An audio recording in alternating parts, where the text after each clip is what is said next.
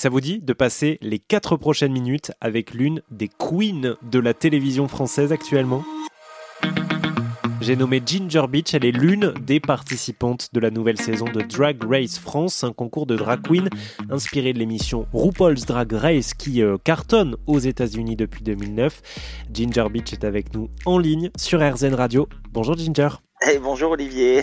Alors ce qui est vrai, c'est que dans Drag Race France, toutes les participantes se tutoient.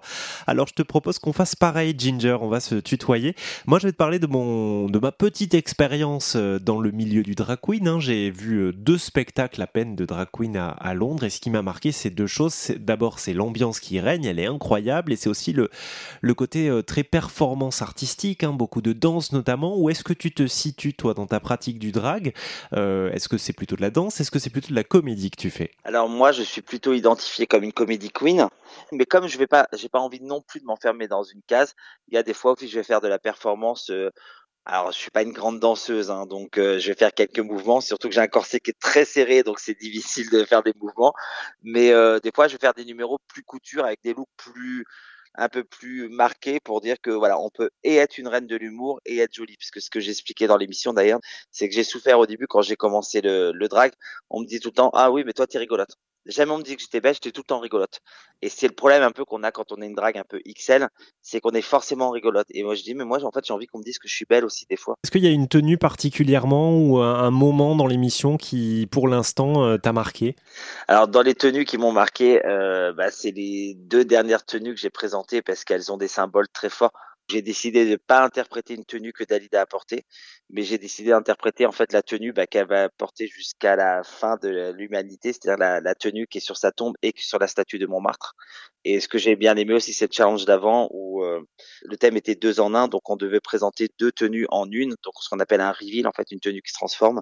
Et, euh, et le couturier avec qui j'ai travaillé sur cette tenue a eu une super idée. Il m'a dit j'ai regardé ton Instagram, j'ai vu que tu aimais bien le rose, j'aimais bien que tu aimais bien les, femmes blondes, etc. Et il dit est-ce que tu aimes Marilyn Monroe J'ai dit bien évidemment.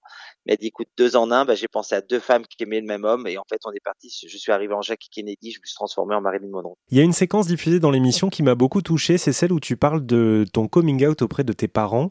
Ce que j'ai trouvé assez euh, euh, touchant, c'est que leur réaction venait beaucoup d'un manque de compréhension de, qui tu étais, qu'en fait maintenant qu'ils sont plus familiers avec, euh, avec toi, avec le milieu dans lequel tu travailles, tu dis dans l'émission qu'ils sont de vrais soutiens pour toi et pour la communauté LGBT. C'est un beau message à faire passer aussi, je trouve. Oui, de, fou. En fait, moi, ce que j'expliquais, c'est comme moi, ben, moi, j'ai fait mon coming out il y a plus de 20 ans, donc quand, quand j'avais 20 ans. Pour eux, en fait, ils étaient fermés sur des vieux clichés des années 80 de Freddie Mercury, de donc tout ça. Donc pour eux, en fait, quand je leur annonçais que j'étais gay, je leur annonçais que j'avais le sida et c'était un mot, on nous faisait peur avec ce mot-là parce qu'en fait, si tu étais gay, tu attrapais ce, ce mot-là et tu mourrais de ça. Et, euh, et ça a été compliqué pour moi de comprendre pourquoi ma mère m'a dit cette phrase-là où tu vas venir à la maison, je vais te soigner. C'est qu'en fait, pour elle, en fait, comme j'ai annoncé que j'allais mourir, elle pouvait pas rester impuissante. Et elle, ce qu'elle voulait, c'était me sauver. En fait, elle voulait m'aider absolument et me sortir de ça. Et ce qui est drôle, c'est que quand elle s'est rendue compte de la de la phrase qu'elle avait dite et c'est quand on en a parlé autour d'elle en fait tout simplement euh, quand elle a dit oh, te rends compte la catastrophe Cédric vient de nous annoncer qu'il était gay que tous ses amis ont dit bah, c'est pas grave et alors le principal c'est qu'il soit heureux. Et en fait elle s'est dit mais en fait la seule qui a mal réagir c'est moi en fait. C'est moi que ça gêne ça gêne personne d'autre en fait.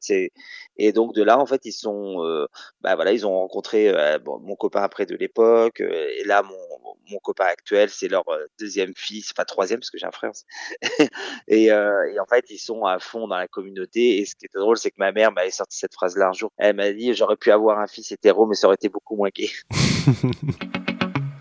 Ça vous a plu? Eh bien, vous pouvez écouter la suite de notre entretien sur rzn.fr et soyez attentifs puisque ça passe aussi tout au long de la semaine sur RZN Radio.